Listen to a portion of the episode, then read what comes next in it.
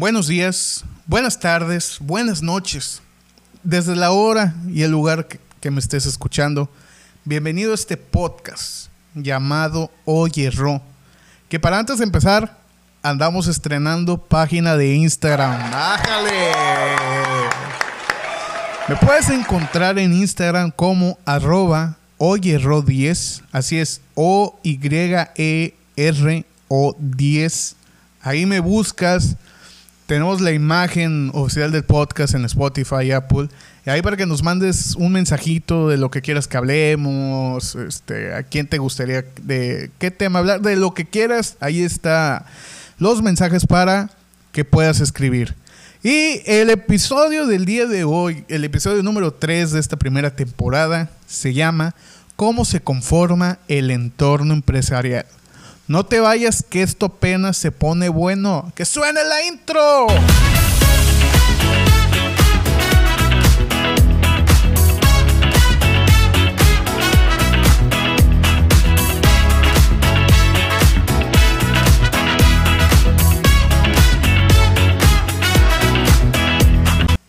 Bien, así como lo dije anteriormente, cómo se conforma el entorno empresarial es de lo que estaremos hablando el día de hoy. Pero para antes de saber qué es el entorno empresarial, hay que saber su definición. El entorno empresarial es el conjunto de factores que influyen en la actividad de una compañía. Pueden tener un origen interno o externo y son de distinta naturaleza. Con esta definición, el entorno empresarial engloba a todas las variables que pueden afectar directa o indirectamente a la organización y respecto a lo cual debe desenvolverse. Bien, entonces, ¿cómo se conforma el entorno empresarial? Bien, como lo dije, está conformado por todos los factores externos que influyen en la empresa. La empresa no es un ente que trabaja de manera aislada, sino que interactúa con lo que la rodea, es decir, con los clientes, con los proveedores, eh, las demás empresas, el gobierno, la tecnología y entre otros. Entonces, el entorno empresarial se divide en dos partes, que es el entorno general y el entorno específico.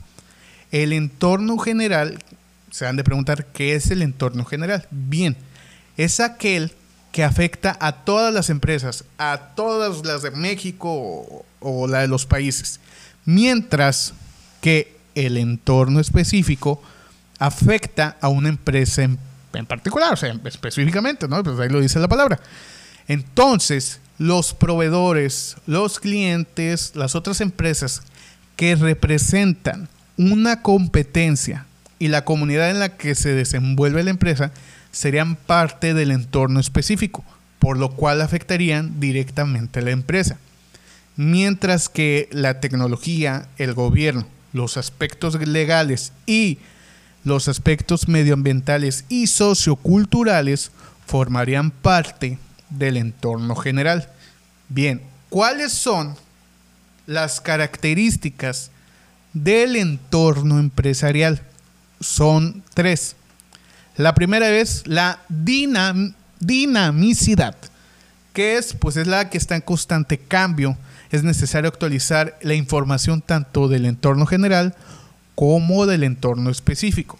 La segunda característica es la ambigüedad, eh, que en el entorno empresarial es ambiguo, ya que no existe nada claro sobre lo que podría suceder. Un ejemplo, una comunidad puede estar contenta con la creación de una empresa, pero de repente comienza a sentir que la misma está atentando contra la vida de la comunidad, por lo cual comienzan a realizar campañas en contra de la empresa. Ahí se evidencia que nunca se está seguro sobre lo que puede suceder con el entorno empresarial.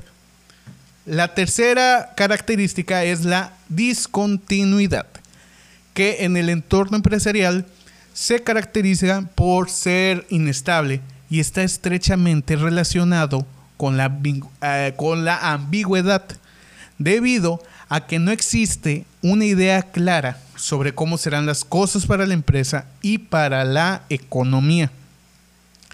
Los elementos, pasando al siguiente tema, ¿y cuáles son los elementos que conforman el entorno empresarial? Bien, está conformado, como lo dije anteriormente, por el entorno específico y el entorno general. Ahora, ¿cuál es el entorno específico y sus componentes? El entorno específico y el primer componente que está conformado son los clientes, que son aquellos que reciben un bien, un servicio o algún producto por el que están pagando. El segundo componente del entorno específico es los proveedores y suministradores, que son las que las empresas necesitan de cierta mercancía y de ciertos servicios para poder realizar sus actividades diarias. Para eso, contratan a otras empresas o personas, que en este caso son proveedores, que les suministren la mercancía necesaria para poder realizar su proceso productivo. También contratan los servicios de electricidad, agua, gas, teléfono, internet, entre otros, y a estas empresas usualmente se les denomina suministradores. Bien, el tercer, la tercera característica que se me anda olvidando es competidores. Esta, este componente, perdón, hace referencia a todas aquellas empresas que le hacen la competencia a la empresa es decir, aquellas que ofrecen los mismos productos o uno similar o con un precio más bajo por ese estilo. Y aquí es necesario que las empresas sepan quiénes son sus competidores, ya que eso le permitirá mejorar sus productos y servicios y ofrecerlos a un mejor precio que el de las otras empresas. El, el siguiente elemento es administraciones públicas. Estas se refieren al Estado, a las comunidades autónomas, eh, las gobernaciones y las alcaldías, entre otros. Las administraciones públicas son un componente importante, ya que una empresa tiene que pedir ciertos permisos para poder operar, ya que debe mantenerse al día con el pago de impuestos porque de lo contrario se podrá sancionar o clausurar. El siguiente elemento son las entidades financieras, que son un componente indispensable para el financiamiento de una empresa, ya que a través de ellas se solicitan los préstamos de dinero. Los siguientes elementos es la comunidad.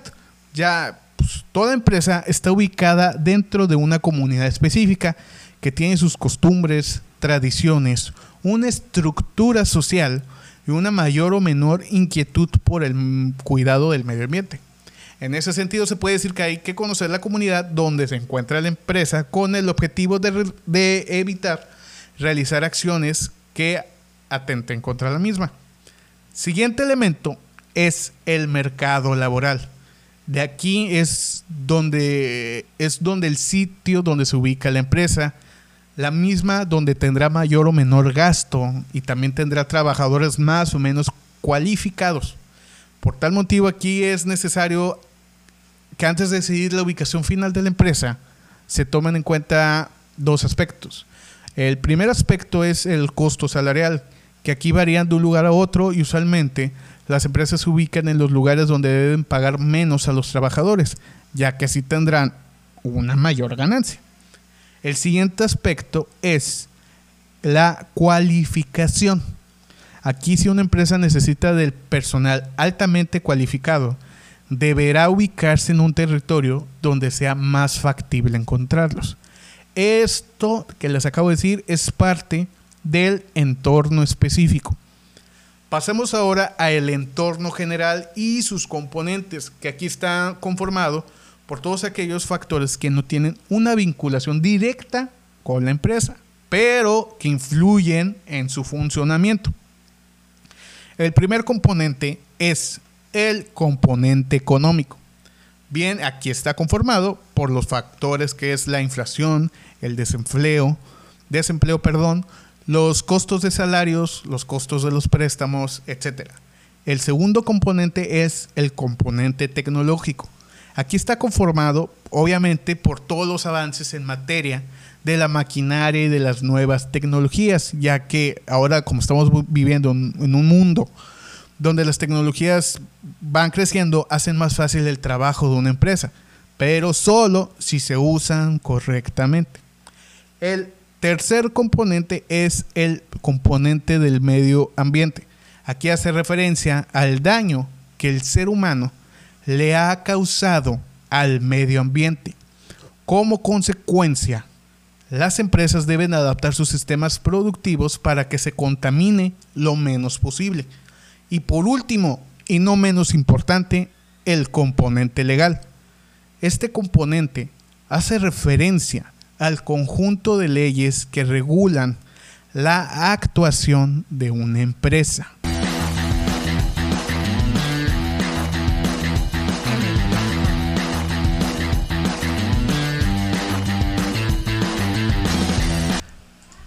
Y finalmente es necesario señalar lo siguiente, que las empresas se, relacionan inevitablemente con su entorno. O sea, lo que nos lleva a concluir que el entorno de la empresa tiene una fuerte relación con su diseño organizacional y que su estructura es la respuesta a la adaptación al medio ambiente que pretende la mayor efectividad en la organización. Y todo esto es lo que la conforma el entorno empresarial. ¿Sí? Ya antes de despedirnos, les recuerdo otra vez que ya contamos con página en Instagram. Me pueden encontrar como arroba oyerro10 o YERO10 ahí para que me manden mensajitos. Que, ¿Qué tema les gustaría que esté hablando? Eh, o invitados a quien les gustaría que entrevistar. Y y antes de despedirme, me gustaría despedirme con la siguiente frase. Por favor, les encargo música de piano. La vida, la vida no es gris. La vida es del color que tú quieras verla. Es importante reflexionar esa, esa frase y, como se los dije anteriormente, vienen temas, vienen episodios más interesantes, vienen invitados a este podcast, así que no se vayan, que esto apenas va agarrando forma en este episodio 3 titulado Cómo se conforma el entorno empresarial. Que suene la intro.